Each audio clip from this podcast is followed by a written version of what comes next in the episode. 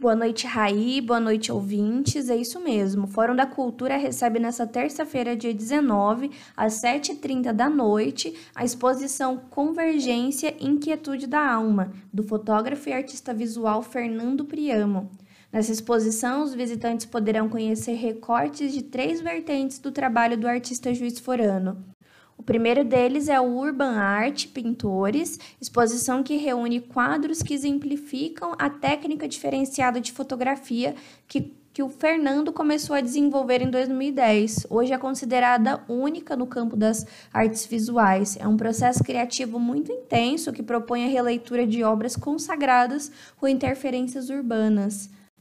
O segundo projeto é a série As Mulheres de Florença e Suas Bicicletas, que reúne fotografias em preto e branco com registros de movimento das mulheres andando de bicicleta em Florença.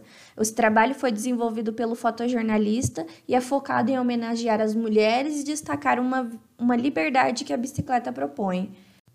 Já a terceira vertente é a Pompeia 79DC Pompeia é uma cidade no sul da Itália que foi devastada pela erupção do Monte Vesúvio em 79 d.C. Hoje o lugar se transformou em um sítio arqueológico e ele decidiu fotografar como maneira também de documentar.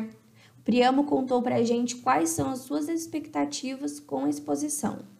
Levar as obras ao público juiz forano é uma, uma coisa grandiosa, né? Você poder mostrar um pouquinho da arte que fica fora do seu país e que às vezes as pessoas não têm acesso.